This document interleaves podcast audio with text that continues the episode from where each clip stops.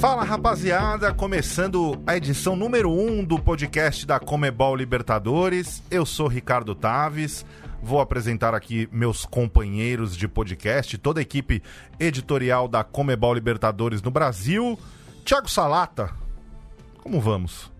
Bom dia, boa tarde, boa noite, né? Não sabemos a que horário nossos ouvintes estão ligados neste novo produto de conteúdo que estamos fazendo, né? Nós já estamos no Instagram, Estamos no Twitter, estamos no Facebook. Agora, falar um pouco de história da Libertadores, de mostrar um pouco de entrevistas dos personagens, detalhar aí as quartas de final e não tinha um momento melhor, acho, para a gente estrear o, esse primeiro podcast né, da história do, oficial da Libertadores em português no Brasil com as quartas de final aí repleta de brasileiros, né? Com um brasileiro já garantido na final, dia 23 de novembro em Santiago.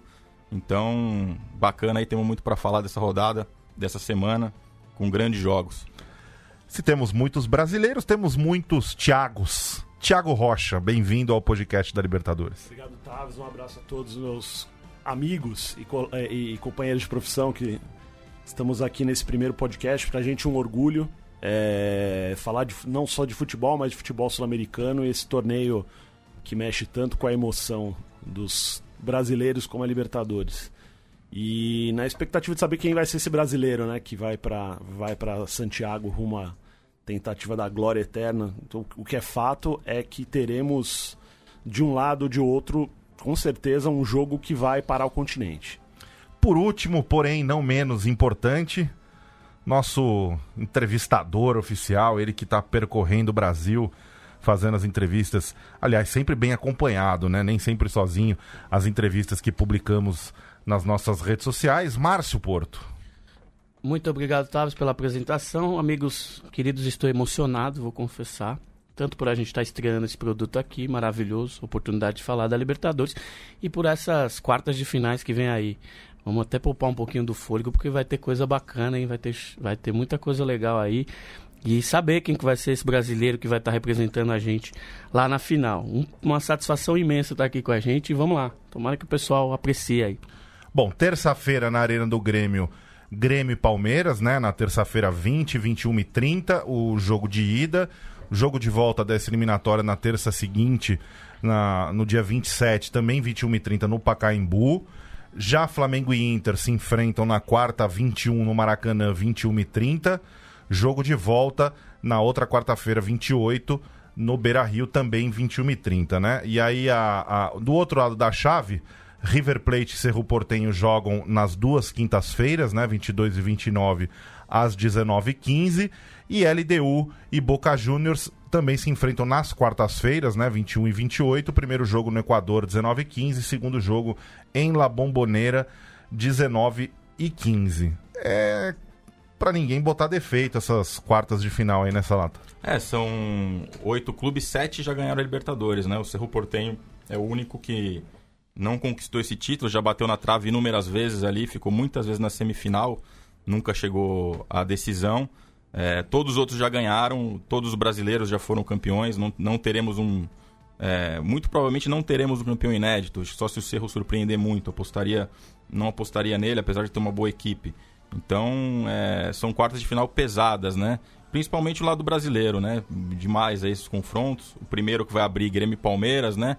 Um confronto de, de, de, história, de peso, revivendo um duelo que, que já aconteceu na Libertadores há 24 anos, né? Então, a última vez foi em 95. A última e única vez que eles se enfrentaram foram quatro jogos na Libertadores de 95 que o Grêmio acabou campeão é, revivendo aí um período até de enorme rivalidade nos anos 90. É um jogo grande para abrir aí, para começar essas quartas de final de muito peso, né? Lembra bem, Rocha, dessas quartas de final de 95? Lembro bem, foi bom, o jogo da o jogo de ida foi uma loucura, né? Porque um jogo conturbado, né? É, e, e, além de tudo foi um atropelo do Grêmio né? na, na, nas quartas, na, no primeiro jogo, jogo de ida. E na volta, aquela, aquela quase virada improvável, né? É, o Grêmio, imagina, o Grêmio já com uma vantagem de 5 a 0 marcou, fez um gol com o Jardel no, no antigo Palestra Itália. Logo no começo do jogo, não, não tinha talvez a menor possibilidade, talvez nem o mais otimista do, do palmeirense imaginava que poderia rolar quase uma remontada ali. Acho né? que foi a quase maior virada da história É, do a, futebol. é, possivelmente, a quase maior virada. E foi um jogo maluco, assim. Dos, dois saíram, jogos malucos. Dois né? jogos malucos. Teve até gol do Amaral, né? É uma coisa rara no futebol brasileiro, o gol do Amaral. Que o Galvão Bueno, na época, narrou pro Paulo Isidoro. Narrou pro né? Paulo Isidoro, narrou errado ainda. Coitado do Amaral, ainda teve um gol gol narrado pelo Galvão errado. Não, só pra gente reviver essa história e detalhar, né, pro, pro, pro ouvinte mais novo aí, que talvez não, não lembre exatamente esses confrontos, o Palmeiras e Grêmio se enfrentaram também nas quartas em 95, já tinham se enfrentado na fase de grupos, né, naquela época eram dois brasileiros é, classificados para Libertadores e eles obriga obrigatoriamente era outro regulamento, era outro formato. na fase de grupos. Então eles jogaram na fase de grupos, o Palmeiras ganhou 3 a 2 aqui, teve um 0 a 0 no Sul e eles voltaram a se enfrentar nas quartas. E o jogo o... daqui, Salato, um golaço do Roberto do Carlos de, de falta, ali, praticamente do meio de campo, um chute um inacreditável. Teve gol do Edmundo, teve gol do Rivaldo, enfim, eram grandes personagens do lado do Palmeiras, do lado do Grêmio, o Jardel, Paulo Nunes, Arce, é, o Filipão era o técnico do Palmeiras, né? Não, do, do, Grêmio, do, Grêmio, desculpa, é, hoje do Palmeiras. É, e nas quartas de final eles voltaram a se encontrar e o jogo de ida no Sul, 5 a 0 pro Grêmio. O Grêmio atropelou o Palmeiras. É, um jogo também com polêmica, com expulsão do Rivaldo logo no começo do jogo.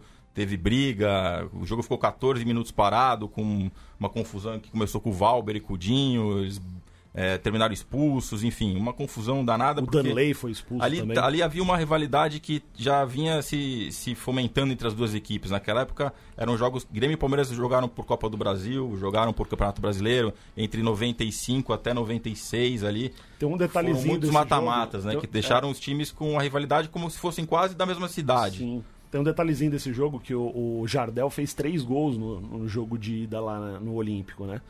E com, dentro dessa rivalidade, um jogo que foi tenso tal. E o antigo Palestra Itália, você chegava de ônibus ali, é, é, você ficava es completamente exposto.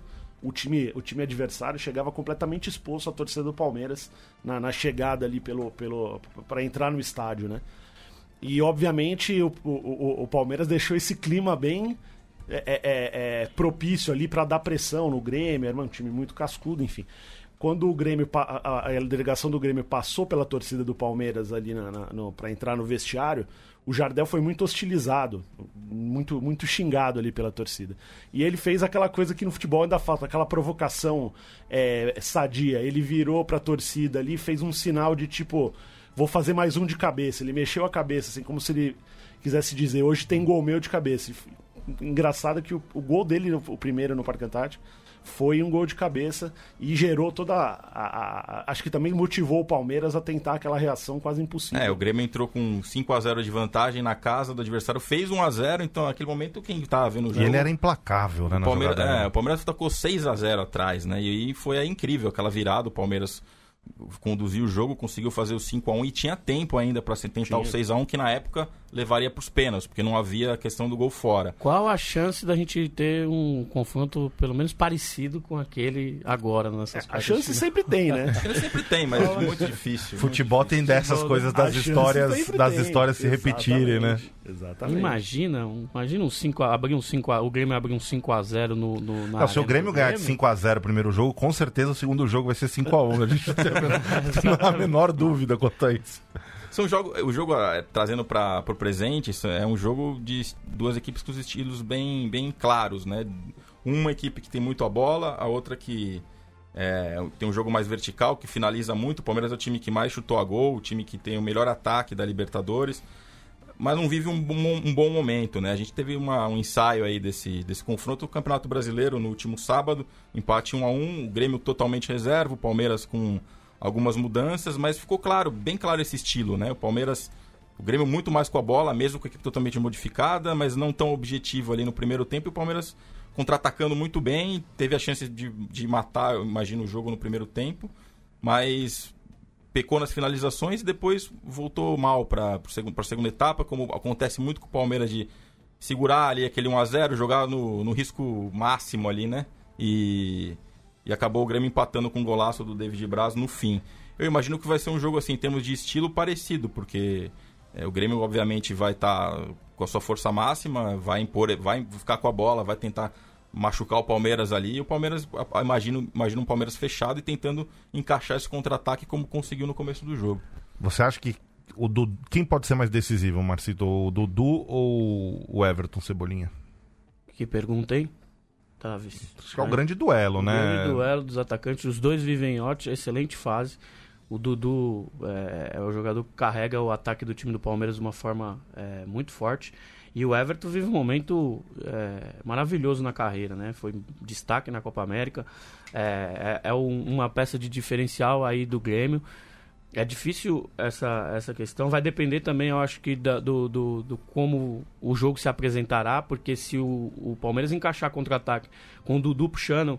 Ali, é curioso que sobre o jogo do Campeonato Brasileiro, o duelo, o, o- talvez o único duelo que vai se repetir na terça-feira é o duelo Dudu versus Cortez. Cortez jogou titular né, e, é, pelo time do Grêmio e pode ser que se repita esse duelo aí. Então, se o Cortez é, vacilar, o Dudu pode decidir o jogo por ali. E o Everton também é muito decisivo. Eu acho que vai depender muito de como o jogo se apresentar. Eu vou ficar te devendo essa. E mais, e mais um dado desse- dessa partida são as duas melhores defesas entre os oito da Libertadores. O Palmeiras tem a melhor, tomou só três gols, e o Grêmio tomou quatro. Então são defesas também inconsistentes. É, Aí do outro lado, o Palmeiras melhor ataque da competição, com 19 gols entre os, todos que estão tão vivos. E, a, e a, os números de posse de bola, você vê aí essa diferença que a gente vinha falando. O Palmeiras é o time que tem a, a menor posse de bola entre os oito classificados. 46,8% na Libertadores. O Grêmio está entre os três que mais tem, com 57,9%, está atrás do Flamengo e do River Plate, só que é o time que mais fica com a bola na Libertadores. Na Libertadores, o Everton foi mais decisivo até aqui. Ele fez três gols, ele fez dois gols contra o Libertar, um jogo dificílimo. Na lá fase de no, lá- grupos Na fase ainda, de né? grupos lá no, no Paraguai, um jogo que era fundamental pro Grêmio, ele colocou o jogo no bolso. E fez mais um gol contra o Rosário Central, acho que lá. Na estreia jogo na estreia. Então, na Libertadores até agora ele tem sido. O Dudu ainda não mostrou ainda todo o potencial que ele tem na Libertadores. O destaque maior do Palmeiras, na minha opinião, até agora tem sido o Gustavo Scarpa, não à toa é o artilheiro. Tem cinco gols aí, ainda pode briga por, pela artilharia da competição, porque o Marco Rubens já não está mais na competição, tinha seis gols, né? O, o Adem Martinez também do Libertar já também não está mais. O Scarpa é grande candidato. Mas não vive um bom momento, né, o Scarpa. O Scarpa tem isso também. É, mas eu o acho que Dudu no ainda momento falta. o Dudu, o Dudu parece que deu uma acordada nas últimas rodadas aí do, do brasileiro. É, concordo com a sua análise, mas não menos importante também, porque foram três assistências, dois gols do Dudu, então tem uma participação importante também, Também. no desempenho ofensivo do Palmeiras. Se você olhar bem, o gol do, o gol do Dudu, o gol do Palmeiras agora no fim de semana contra o Grêmio, talvez seja o maior exemplo de como qual deve ser a postura do Palmeiras esse, para esse jogo de ida, né? Porque é um contra-ataque muito incisivo ali, o Dudu dispara pelo lado direito, tem uma brecha ali, ele passa e, e- e entra para fazer o gol. O Palmeiras, é, é, acho que vai ser é um, é um pouco do que o Palmeiras deve propor de jogo para essa ida, né? É, Eu concordo que pode ser a tônica, mas eu não vejo o Palmeiras é, com a qualidade que tem, com os jogadores que tem, só, só esperando o Grêmio, não. Mas o Palmeiras fez isso Então- em muitos jogos no ano. Então, é, e, e a gente. E, e sempre lembrando que o Palmeiras não vem de atuações, vem oscilando muito, assim. O Palmeiras ganhou muitos jogos do ano passado é, é, é, nesse estilo, esperando um pouco mais, só que tinha um aproveitamento ofensivo muito melhor. Então o Palmeiras era um time que conseguia criar chances. Às vezes fazia uma pressão inicial ali muito grande, fazia um gol com 5 minutos, 8 minutos, 10 minutos de jogo e dava aquela. aquela é, é, é, deixava o jogo rolar ali, o tempo passar e ter mais uma oportunidade para tentar ampliar. É, até o, pra essa- Filipão, o Filipão cobrou muito no sábado, Sim. que talvez a gente vê- veja mais com o time agora completo, né? Porque o Palmeiras jogou também modificado. Cobrou muito a marcação ali no ataque, né? De abafar a saída do Grêmio, que é uma tentativa talvez de.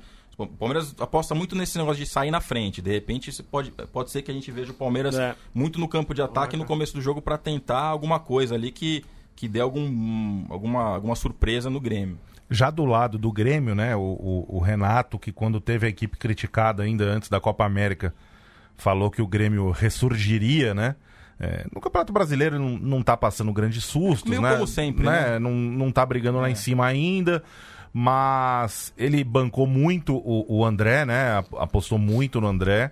É, tem aí o, o, o Everton, acabou que não, não, não se concretizou nenhuma negociação ainda para o mercado europeu, então ele, ele, ele segue como peça fundamental da equipe é, do Grêmio. Qual que vocês acham que vai ser o, o, o, o tom do Grêmio nesse jogo de amanhã? Ele vai vai se lançar com tudo ou você acha que o Renato, ou vocês acham que o Renato vai vai ter aquele pé atrás, porque o Grêmio jogando fora de casa também no jogo de volta, o Grêmio acho que é a maior carne de pescoço da Libertadores entre os brasileiros fora de casa, né? Acredito que ele pode começar até mais cauteloso, assim, é, até não, não, fugindo muito da característica do Grêmio, né, de que é um time que de posse de bola. Talvez seja mais cauteloso, é, por, justamente sabendo que a força que o Palmeiras tem em contra-ataque, em aproveitar a, algumas raras oportunidades para marcar.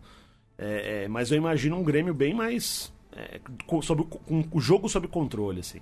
É, é tem... eu não imagino um Grêmio sem a bola. É um time é, todo que sabe trabalhar muito bem ela, sabe tocar e realmente deu uma, uma impressão nesse ano de que o Grêmio ah, perdeu um pouco o encanto, mas de repente eu acho que o Grêmio voltou a jogar como nos melhores momentos do Renato, sim.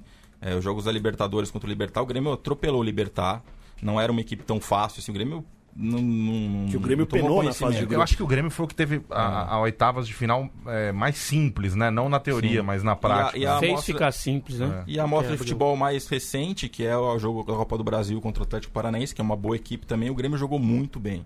Impôs muito o seu estilo, é, mereceu muito aquela vitória por 2 a 0 Então eu acho que o Grêmio, é, realmente, como o Renato prometeu, ressurgir, ressurgiu e vem jogando um bom futebol ali e nas muito, Copas, né? E muito graças a esse menino aí que está surgindo de novo, um, mais o Grêmio surgindo com mais um, um, um talento aí, o Matheus Henrique, o que está jogando de bola é o Matheus Henrique, o que ele jogou contra o Atlético Paranaense foi brincadeira, hein? E tem, tem, e tem, o Jean-Pierre também, tem é. outros grandes jogadores. Né? Um, mas mas o, Tardelli, o renascimento é um desse time que... aí passa pela criação do como o Matheus Henrique tem dado o tom desse time. Porque é o tá grande cara, muita bola. É. O, o, tem um detalhe do Grêmio que aí já mostra um pouco da transformação da equipe. Né? O, apesar do sufoco que o Grêmio passou ali no começo da fase de grupos, o Grêmio está invicto a cinco jogos na Libertadores. É, é, é, é, um, é um time que tende a se transformar quando o assunto é Libertadores, principalmente quando, quando afunila ali. Acho que o assunto, quando o assunto é Copa, né? Eu, é. eu, eu ousaria dizer que o Grêmio é o time. É o mais copeiro da, do, do é da história do né? Brasil. É, é o mais copeiro. Na Copa do Brasil tem cinco títulos, na Libertadores tem três. E é o que mais vitória tem, é o que mais chega, eu acho que. É... Sabia que eu fiz essa pergunta ao Jeromel quando fomos entrevistar ele lá em Porto Alegre, eu fiz exatamente essa pergunta. O Grêmio é o time mais copeiro, é o que mais sabe jogar Libertadores, é o time mais copeiro do Brasil. Ele disse: não sei se somos o mais copeiro, mas que a gente cresce e melhora muito com esse tipo de competição, isso é sem dúvida. A gente gosta de jogar e a gente sabe que a gente vai crescer nesse tipo de competição. Antes da gente passar pro, pro próximo confronto, né, do Flamengo e Inter, a gente podia voltar um pouquinho no passado, né, ouvir uh, as narrações ali de, de Galvão Bueno, ali na época daqueles dois confrontos é, sensacionais que a gente falou no começo do programa, o 5 a 0 pro Grêmio na ida no Sul e o 5 a 1 na volta. Vamos dar uma, um esquenta aí para essa decisão de terça. Quem, mas adivinha quem, qual o gol do Grêmio? De quem é o gol do Grêmio? Jardel, o quinto, né? Já fez muito. Alô Nunes. Roberto Carlos fica muito à distância, ele tira o cruzamento. Sérgio!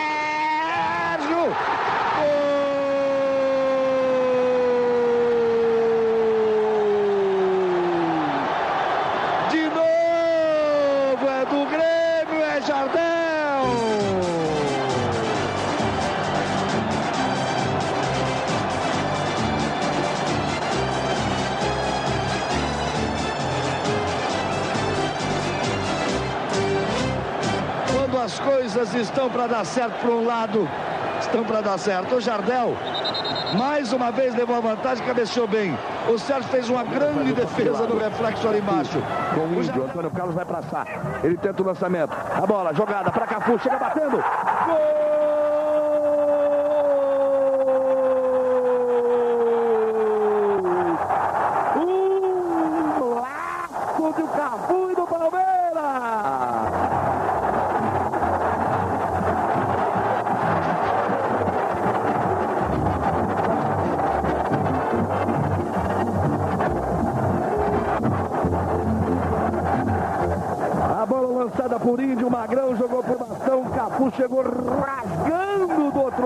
Fazendo o segundo dele no jogo. Cinco para o Palmeiras, um para o Grêmio. 40. Já, já emendou, né, com, com, com o gol do Cafu, o, o quinto gol o, a hora que o Palmeiras fazia 5 a 1 o quinto gol do, do Jardel lá, do Sérgio lembra do São Luís do Maranhão. Então, é o que é, fascinante, o que é fascinante da narração sem imagem. A gente tá aqui tá numa narração sem imagem, né? E narração de de, TV, de TV né? sem imagem. Mas o que é fascinante é que o Sérgio, que ele fala, não dá para você. De cara, não dá pra você saber se o Sérgio fez uma defesaça ou se ele falhou absurdamente, assim, né? Sérgio, gol! Ele já emenda, assim. O Galvão a lenda, Mas né? Quem puder antes de- procurar esse gol nas nossas redes sociais, é arroba LibertadoresBR, tem esses, esses gols todos aí. E é que é uma bola esquisita ali que o Jardel pega, o Sérgio mal colocado, a bola vai morrendo junto na rede, a bola, Sérgio, vai todo mundo pra dentro do gol. Mas espera aí, antes de passar pra Flamengo e Inter, ninguém vai arriscar palpite aí? Palmeiras e? Calma, Calma, você vai ser o tá você que vai mano. abrir. Eu vou abrir? Você que vai abrir. Vamos deixar, a vamos deixar resposta pro fim. E não pode ficar em cima do muro. Vamos deixar pro fim. Agora, Palmeiras. Beleza, a gente vai opinar no fim. Olha só, trairagem aqui na Libertadores, já Mas acha, pa- assim. mas você acha que Palmeiras amanhã, é, é, Não, no primeiro jogo? primeiro ou- jogo. É, Ah, o primeiro jogo? Eu É. achei que da classificação. Não, Não, o primeiro, primeiro jogo, jogo, Mas não é amanhã, é terça-feira. A gente deixa pro fim. Deixa pro fim, então. É, bom, vamos falar de Flamengo Internacional, então, que é outra, a, a- a outra quarta de final brasileira. Quer dizer, eles vão se enfrentar depois, né? É, ou seja, a gente já tem uma semifinal aí para brasileiro nenhum botar defeito e um brasileiro garantido na final de Santiago em 23 de novembro, lá no Estádio Nacional, a final única da Libertadores. Aliás, é, se você quiser já reservar seus, seus ingressos, Thiago Salata, Já é possível? copalibertadores.com barra ingressos, não reservar, né? Você faz um cadastro e aí quando o- o- as vendas começarem, você receberá um e-mail Certo. podendo garantir a sua entrada. É, Flamengo e Inter é outro confronto, assim, equilibradíssimo, né? Sim, é, Não tem muito que... é 50 a 50. E como é Grêmio e Palmeiras, é difícil é, você... Não tem, realmente, é clichê, né? Mas não tem favorito esses dois jogos, porque é muito equilíbrio ali, né? Por mais que um time possa estar melhor que o outro.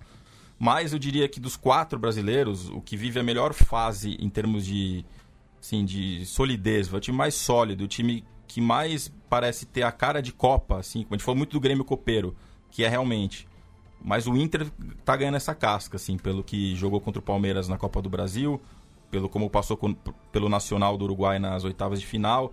É um time com uma defesa muito forte, é um time que tem, um, tem, tem opções do meio para frente e tem muita experiência. Tem jogadores como o De Alessandro, que não precisa nem, não nem entrar em detalhes, tem Guerreiro, tem Nico Lopes, que é um jogador já com certa bagagem na América do Sul.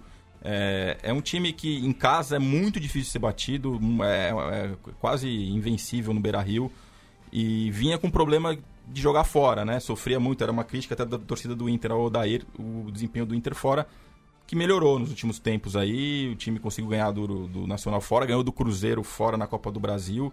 Então o, time, o Inter vem, vem é, com um conjunto muito forte para encarar o Flamengo, que está se, se ajustando, né?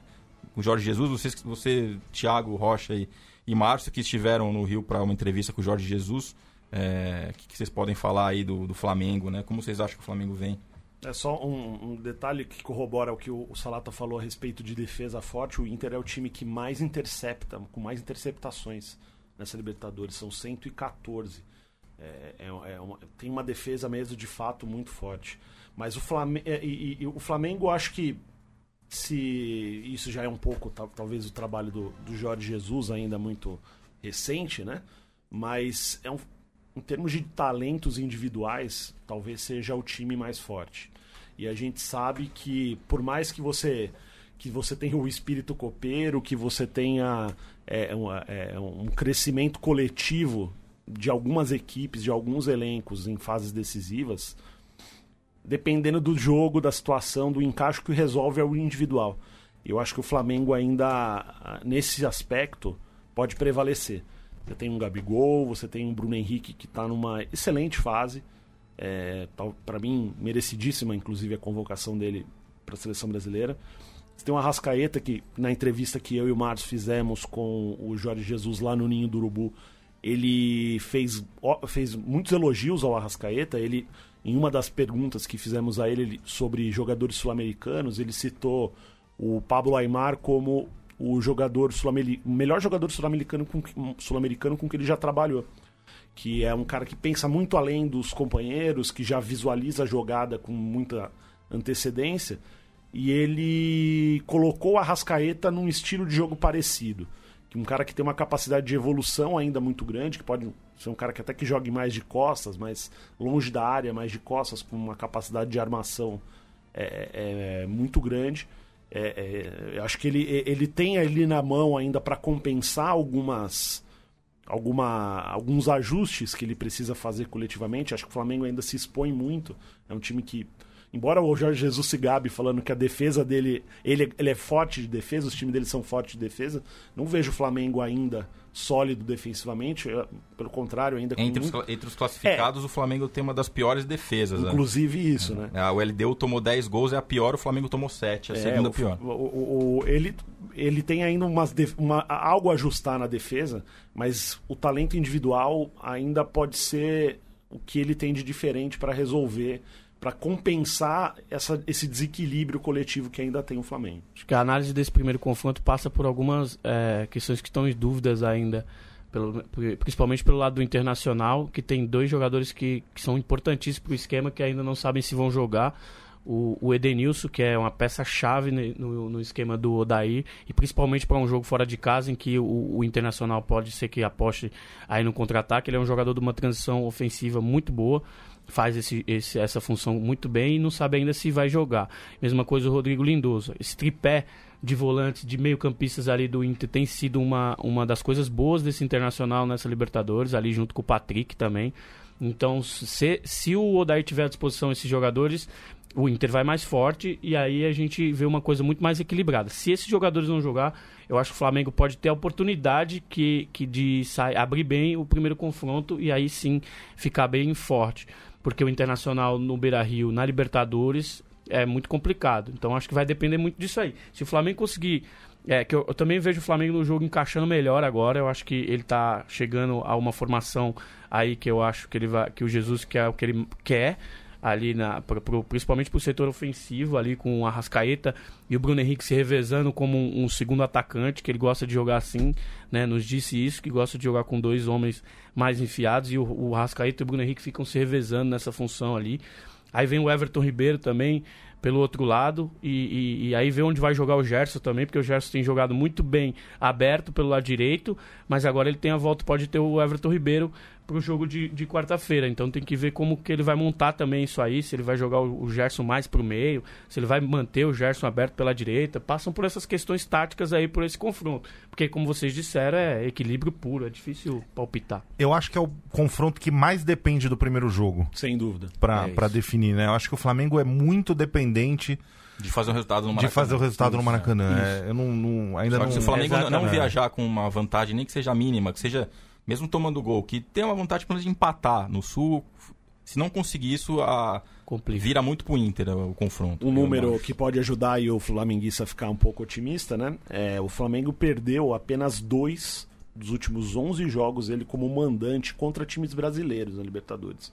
São seis vitórias, três empates e duas derrotas. Ou seja, tem um retrospecto para esse primeiro jogo, é, é, dentro disso que você disse de, de tentar fazer o resultado em casa.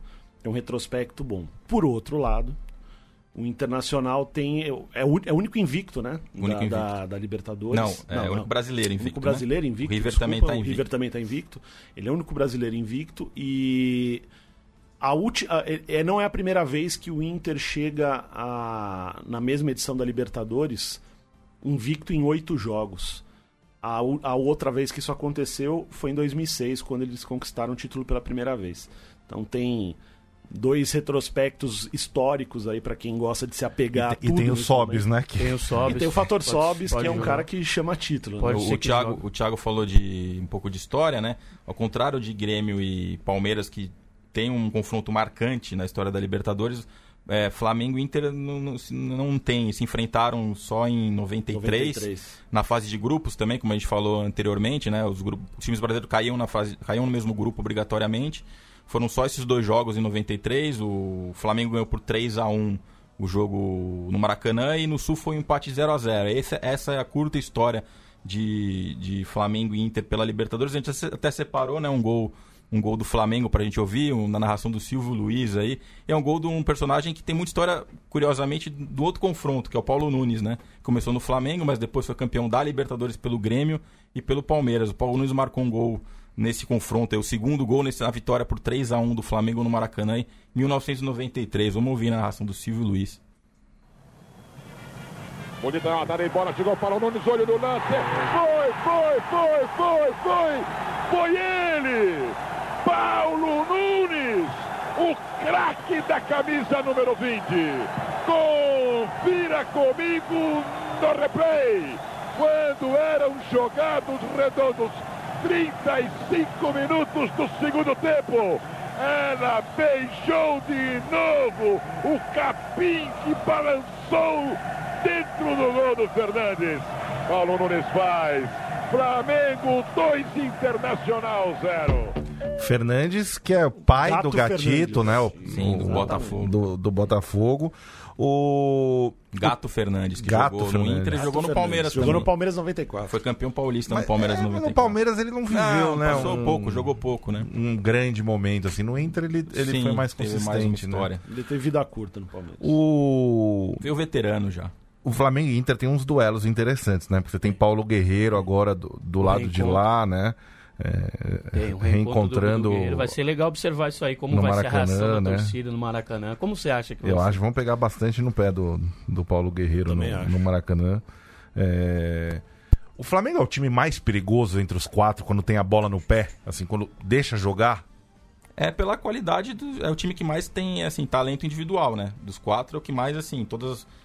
Tem, tem muito jogador acima da média, né? Em todas as posições. Acho que sim. E, e vive em grande fase, né? Os, os o, o Bruno Henrique, convocado para a seleção brasileira, tá voando. O Bruno o, Henrique é o é o líder em assistências da É, Libertadores, foram cinco passes, né? o Gabigol E três, dele tá pro três de- delas pro Gabigol. O Gabigol tá voando, é um artilheiro né, de tudo aí que tá disputando. O, o Arrascaeta tá encaixando. Tem Everton Ribeiro, o Vitinho tá voltando. Então é muita qualidade ali mesmo. E o Jorge que- Jesus, né, um português que disputa a Libertadores pela primeira vez na sua carreira, um treinador é, com muitos títulos lá em Portugal, pela primeira vez está na Libertadores. Agora ele, ele precisou jogar, né, Márcio, a Libertadores para para entender que ela é a, a- Pra a- sentir o drama. que ela, e que ela é a obsessão dos torcedores do Flamengo. O Flamengo quer a Libertadores mais que o Campeonato Brasileiro. Ele não tinha essa visão, né? Não tinha. Ele nos disse na entrevista que fizemos com ele que, como ele tem essa cultura lá da Europeia, principalmente do Benfica, onde ele ganhou muitas ligas, era, lá sempre privilegia a Liga Nacional, é, a é o, né, o objetivo maior da temporada, e depois sim eh, você volta a atenção para Champions. Né? E aqui ele estava partindo desse princípio também, chegou aqui com essa visão. Depois do jogo do Emelec, principalmente, o jogo da volta, em que o Flamengo se classifica depois de um 2 a 0 no tempo normal e ali nos pênaltis. Aí ele disse que o chip dele mudou. Ele, peraí, deixa eu dar uma voltinha aqui, porque o torcedor do Flamengo quer ganhar de novo a Libertadores, não vence desde 1981. Ele ouviu as músicas e aí ele disse: Não, agora eu preciso mudar a chave e eu vou priorizar a Libertadores. Vamos ouvir esse trecho então da entrevista, que entrevista exclusiva aí que o Jorge Jesus concedeu aos canais oficiais da Libertadores, feita pelo Márcio e pelo Thiago lá no Rio. Vamos ouvir esse trecho que ele fala just- justamente disso. Depois de chegar cá a entender. Antes não entendia. Porque na Europa, como disse, a minha formação e dos adeptos, o principal é seres campeão do teu país. Aqui não. Aqui é o- Libertadores. Já, agora, depois de, desta eliminatória, é que eu percebi. Antes não tinha percebido isso. Vai-me vai-me fazer mudar muita coisa. Vai-me mudar um bocadinho o meu feedback. O meu pensamento. Como o pensamento era ao contrário. Portanto, campeonato. Não li- Libertadores, muito importante, mas não era o foco número um. Mas para os adeptos eu já vi que é o foco número um. E eu tenho que pensar bem nisso. Mas tem um pouco a ver também que lá o Benfica não, não, não briga, Não né? por Champions League. Champions League. Não, mas né? é uma outra realidade também, porque, por exemplo, aqui no Brasil, se você ganha uma Copa do Brasil, por exemplo, você tá na Libertadores, que é o. Que é o... Lá não, é lá ele precisa obrigatoriamente ganhar o Campeonato Português. É, se ele ganhar lá a Copa de Portugal, ele não vai para lugar nenhum, basicamente. Vai, mas não vai para Champions. Então, é- ele é, é meio que um, uma é consequência do outro. Você ser campeão português, você vai para Champions League. Aqui não, você tem outros caminhos. E é, O torcedor, o torcedor, brasileiro também é diferente, tem a questão torcida. Óbvio, se ele não ganhar o brasileiro, não ganhar a Libertadores, ele vai ser cobrado igual. Mas é, é, é tem, são caminhos diferentes. Ele fez, ele fez outra ressalva também. Ele disse que na Europa só Barcelona e Real Madrid podem se permitir uhum. o luxo de, de entrar na Champions todo ano pensando em título. Que na, o, o Barcelona e Real Madrid não podem ser essa de priorizar a Liga. Eles têm que priorizar a Champions, são os, do, os dois únicos clubes. É isso na visão dele. Você já vê traços de Jorge Jesus na equipe do Flamengo, Thiago Salato? Eu acho que está tá caminhando, né? Já vejo uma equipe é, que já mudou, né? Ela já é mais organizada, principalmente é, no ataque ali, que, que, que, já tem trabalho ofensivo mais coordenado, né? É, ainda defensivamente a gente não, não, tem uma segurança de que o Flamengo vai, é, vai sólido para esse mata-mata. É, e é natural, o Jorge chegou aí durante a pausa da Copa América, ele precisa ainda acertar, ele está conhecendo um, o país, está conhecendo o clube, é, mas você vê que o Flamengo evoluiu. O Flamengo hoje, você olha para o Flamengo, você vê uma equipe que pode ser campeã, que a gente não via com o Abel Braga. Eu acho que não, você ouvia aquele time do Abel, você tinha certeza de que ele não ia chegar. Hoje, apesar do trabalho em curso, o Flamengo pode ganhar ou a Libertadores ou o Campeonato Brasileiro, sem dúvida. E vai, é, ser, porque... é, e vai ser essencial ele, faz, ele conseguir encaixar a equipe defensivamente. Ele ganhou dois laterais muito ofensivos, né? o Rafinha e o Felipe Luiz. É, e, por exemplo, algumas partidas do Brasileirão já demonstraram que a estreia do Felipe Luiz no Brasileirão contra o Bahia, ele tomou um baile, né? Da, da é, os, os, gols ali do, do, do, Bahia foram no setor dele. Então ele, ele vai precisar de um ajuste defensivo, não só por precisar ter uma defesa forte, mas porque ele tem duas opções ofensivas, que são os laterais, que vão. que ele não pode também abrir mão, né? Ele tem que ter alternativas para é, é, usar os laterais sempre que possível, mas não ficar tão exposto, tão. É, o problema grave do Flamengo é que ele é dificilmente ele passa um jogo sem levar gol, né? É, então. É, ofensivamente é uma equipe consolidada, né? Você tem os dois, o, o Bruno Por Henrique e o Gabigol. faz um e marca quatro, né? É. Mas... Só que às vezes, né, às vezes você faz, você marca dois é, e toma um depois lá no sul é, é, é difícil de, de puxar, né? De, de, resolver. Eu acho que é uma equipe ofensivamente consolidada, mas com muito a melhorar ainda na parte defensiva. Agora, é, esse possível desfalque do Edenilson para o Internacional, eu acho que é um desfalque muito sentido para a equipe. O, o Odair está muito preocupado com isso, porque ele sabe que é o, pode ser a válvula de escape para ele ganhar o jogo no, no Maracanã.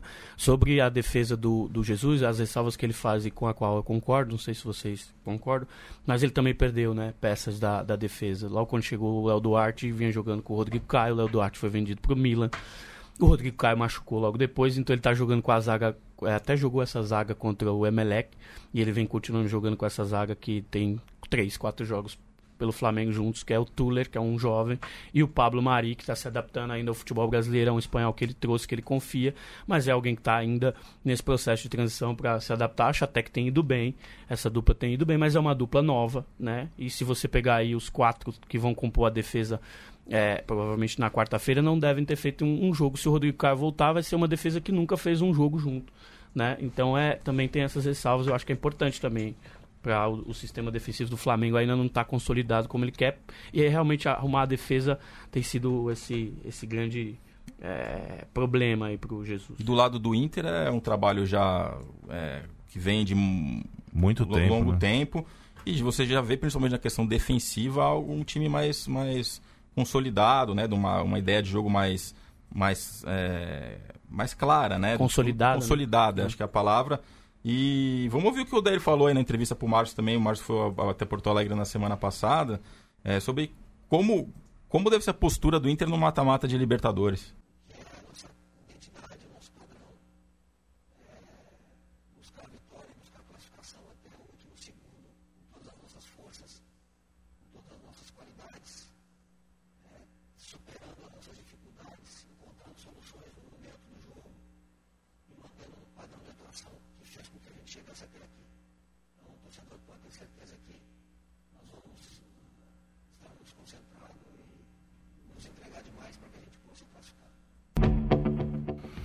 É, Palmeiras e Grêmio, Flamengo Internacional. Teremos muitos cardíacos nervosos essa semana, outros não cardíacos ganhando problemas no coração. Eu Mas disse no começo que eu tava emocionado, tá? Eu tenho segurando a onda. A gente vai dar os palpites agora já? Vai ser difícil. Sei que cê- que vocês já foram traíra comigo, né? Se vocês quiserem. Podemos, não, não sei, você que sabe, manda ver. Vamos lá. Palmeiras e Grêmio você já falou que vai dar Palmeiras. Mas é placar o palpite, hein? Placar Agora. tem que, tem que dar o ida. jogo. Ó, então, o pla- então o palpite não é pra classificação ainda, é, pro, vamos é pros da ida, jogos. segunda que vem a gente vê como é que foi. Tá certo. bom. Placar da ida, 2x1 Grêmio. Tá bom, eu acho que ganha o Grêmio 2 a 0 Vou de 2x1 Grêmio. Um a um. Tá aí. 2 a 0 2 a 1 1 a 1 2x1 também. 2 a 1 Aliás, a gente. é, nós somos muito bons de, de, de, de palpites, né? na- nas oitavas. A gente ainda não tinha um podcast, mas a gente errou praticamente Isso, tudo, né? Então, mas- então, eu- então, Então aí o ouvinte- não será, de minha parte, não será 2x1 pro Grêmio, apesar de. Eu acho que eu só acertei a LDU só. Eu acho que eu, eu nem me lembro já mais do que acertei. Flamengo Internacional, Márcio Porto. Jogo de ida, 2x0 Flamengo. 1x0 Flamengo. Rocha. 2 a 0 Flamengo. Eu acho que ganha o Flamengo 3 a 1 3 a 1 pro Todos Flamengo. confiantes no Flamengo. É.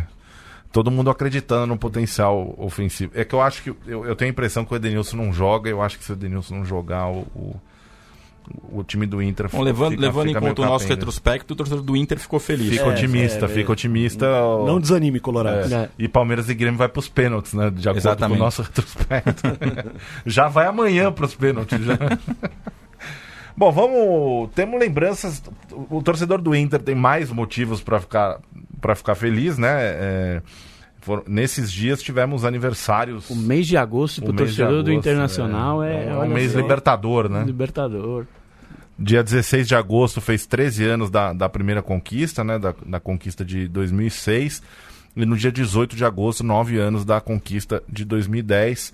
Na- ambas as conquistas com gols do, do, do Rafael Sobis, né? é Na, fa- na- nos jogos Ele é, o finais. ele é o fator comum e, e eu também nessa entrevista com o Odair perguntei. Pô, ô, Odair, o Sobis em 2006 consagrou é, é lá o Abel Braga, fez gol na final. 2010 também com o Celso Roth. Você já falou pra ele que você vai precisar dessa forcinha. Ele disse, é claro, ele tá sabendo, é a hora dele É, me se, o, colocar. In- se o Inter chegar na final e ele não É, é a escalar o que ele- Rafael Sobis... Exatamente, é a hora dele me consagrar. e ele acha que. o- Ele disse, inclusive, que acha que o Rafael vai fazer já agora nas quartas. 2006, é, grande Libertadores do Fernandão, né? Em 2010 já bastante destaque pro, pro, pro D'Alessandro. O que vocês lembram das conquistas? O É, a, primeira, a primeira lembrança é isso que vocês estavam falando, é o Sobis fazendo gol nas finais. Foram dois contra o São Paulo na ida de 2006 e um gol na volta, não, um gol em 2010, um jogo da volta contra o Chivas, né, que ganhou de 3 a 2 Então são três gols em finais né, na, na carreira do, do Rafael Sobis. E, sem dúvida, como você falou, o De Alessandro. Né? A Copa de 2010, a Libertad- Libertadores de 2010 é a Libertadores do De Alessandro, né? Sim. Em 2006, o Inter é, bateu na final o São Paulo, que era o atual campeão da Libertadores e campeão do mundo. É né? isso que eu ia dizer. O É uma o glória- São- É o São Paulo que depois emendou um tricampeonato Emenda o brasileiro. brasileiro, né? é uma um time glória- fortíssimo. Bom, o time do Inter era muito bom, né? Muito, Muito bom, bom, também, muito mas bom. Se, se você pegar ali, né, se a gente fosse fazer um palpite hoje, né, daquela, voltar no tempo e fazer um palpite, talvez a gente postaria no São Paulo, porque era um. É, vinha, vinha de, uma, de uma fase muito vencedora, era um elenco muito forte. E a gente falando de jogo de ida, jogo de volta, o primeiro jogo da final de 2006 foi totalmente determinante, né? Sim. O São Paulo teve uma expulsão logo no começo do jogo, o Josué, que era uma peça importantíssima, e o Inter depois fez o- os dois gols do Rafael Sobis e, e- e ganhou o jogo lá, e foi determinante porque na volta foi 2 a 2 O Alex jogou muita O bola Alex também, jogando né? muita bola. É, então, e dentro de, uma, de um duelo com um time consolidado, por exemplo, como o São Paulo, você teve o Sobis, que era um fator de surpresa ali, acabou virando um, um fator de surpresa, né?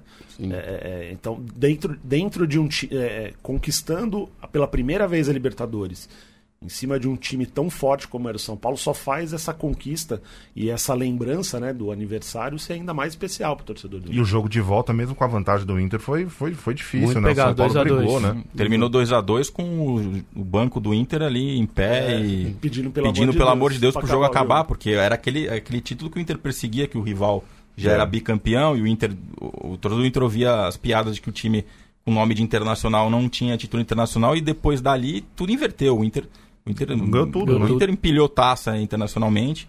Hoje é bicampeão da Libertadores e buscando o tri para tentar igualar o Grêmio esse ano. E, e tem no elenco o, o craque de 2010, o De Alessandro, que nove anos mais velho, obviamente tem as limitações pelo estar em fim de carreira, mas fez boas atuações na Libertadores, é um cara e é um cara que é, ele mesmo diz que é, é, é, o torneio mais importante, é o que mudou a carreira dele, né? Pode até ouvir o que ele falou aí para entrevista também aos canais da Libertadores sobre o peso dessa Copa na carreira dele.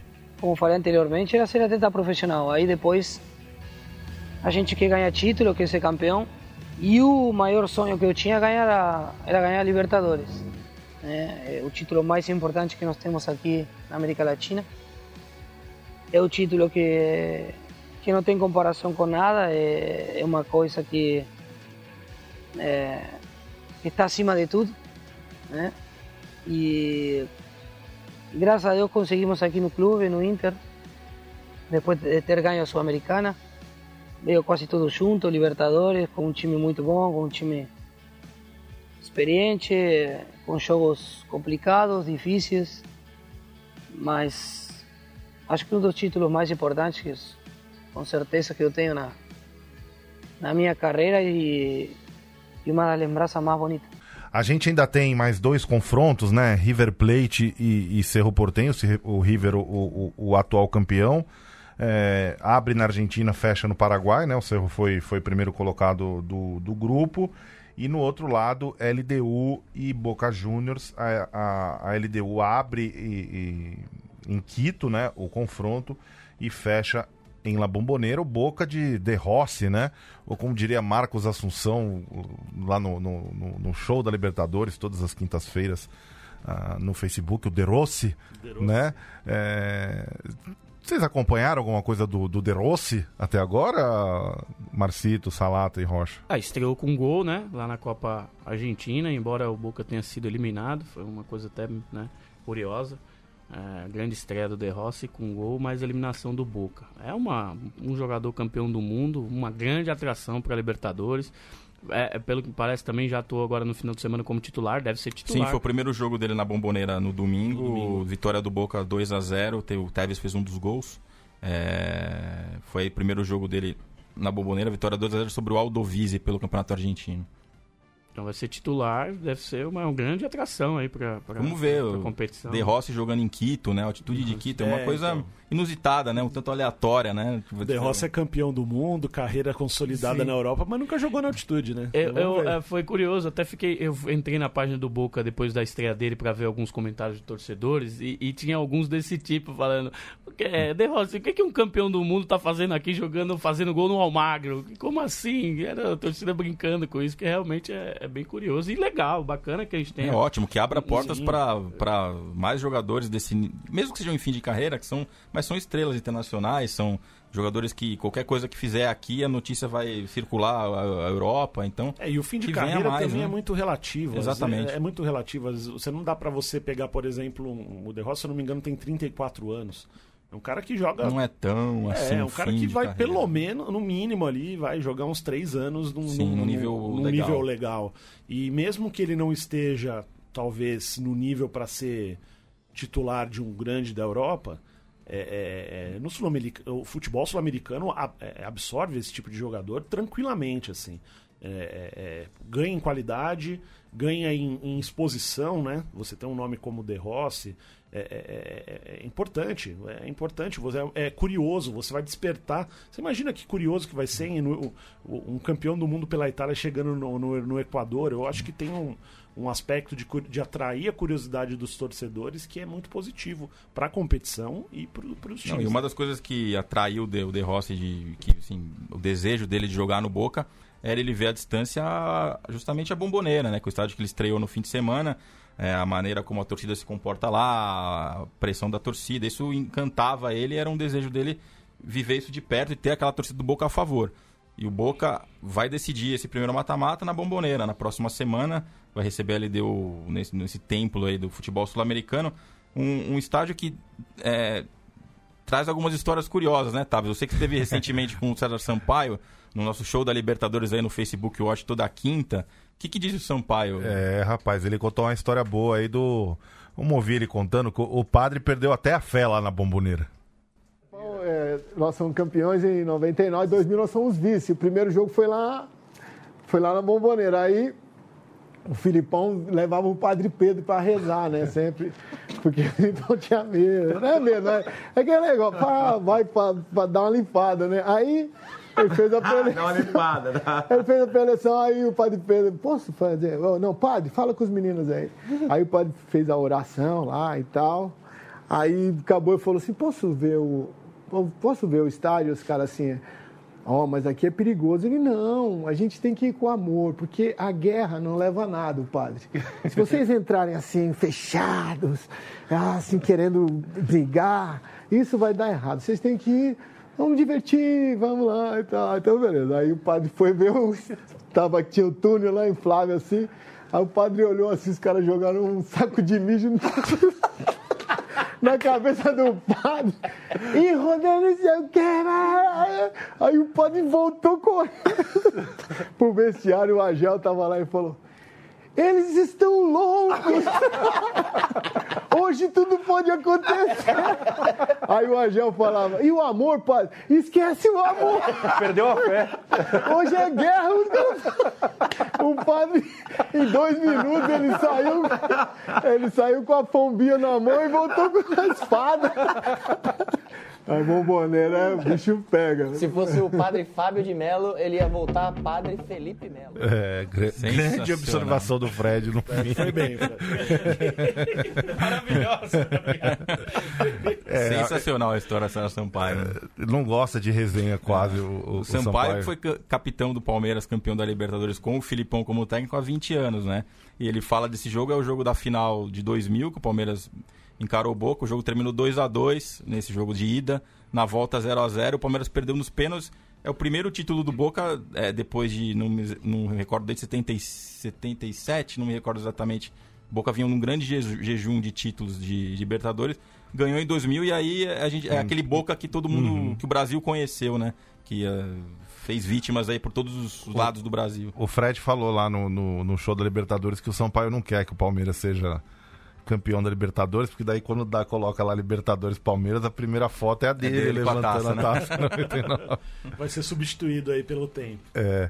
Bom, seguindo aqui então o, o, o podcast da Comebol Libertadores, aquela, aquele momento que, que o nosso comandante da mesa, o Leandro Yamin, traz para nós uma curiosa Oba. história de uma das torcidas envolvidas nessa, nessas quartas de final, dessa vez da Liga Desportiva Universitária de Quito, não é isso, amigo? Gente, prazer falar com vocês. Trago a LDU, torcida campeã. É, e não é, é, é, privilégio de poucas torcidas, né? É, é da volta olímpica no Maracanã, né? Essa torcida foi ao Maracanã em 2008. A LDU é campeã da Libertadores, é mais conhecida fora do Equador como LDU, né? É, e foi do inferno ao céu na última década, após ser rebaixada pela segunda vez no ano de 2000 é, o, a equipe que veste branco e é da capital equatoriana deu a volta por cima. É, logo depois conquistou os títulos em 2003, 2005 e 2007 e com o seu retorno à primeira divisão conseguiu também em 2008 o retorno à Copa Libertadores, essa, é, é conqui essa conquistada, né, vencida pela LDU. Ela se tornou a primeira e única instituição do país, do Equador, a sagrar-se campeã. Com o título continental, o time treinado pelo argentino Paton Balsa é, disputou também o Mundial de Clubes naquele ano, realizado no Japão, e no qual foi derrotado pelo Manchester United na decisão. Sendo assim, a barra brava Muerte Blanca da torcida da LDU canta estes feitos em uma paródia da música Eladirro, da banda argentina Estelares, é, que é bastante adaptada nos estádios da América do Sul. A gente vai ouvir primeiro a torcida da LDU e depois a música correspondente.